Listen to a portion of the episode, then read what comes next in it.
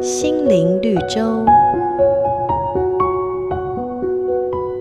天色渐晚，商人准备到帐篷休息，顺手把骆驼拴在外面。随着气温下降，骆驼的长鼻子出现在帐篷里。商人心想：天气冷，就随他吧。过了不久，发现一对大眼睛正看着他。骆驼把整个头都钻进帐篷。商人因为累了，不想理会。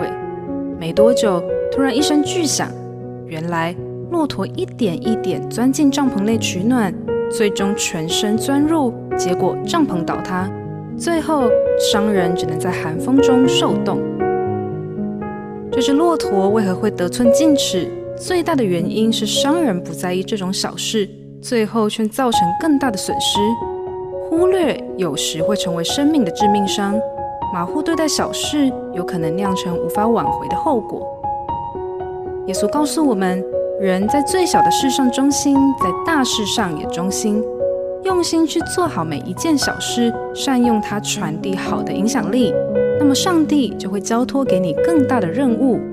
让我们用上帝的方法做事。承接从神而来更丰盛的祝福。每个打动人心的故事，都是驱使我们改变、让我们成长的力量。如果你喜欢我们的节目，请帮我们分享给你的朋友，也别忘了按下订阅，避免错过之后精彩的内容。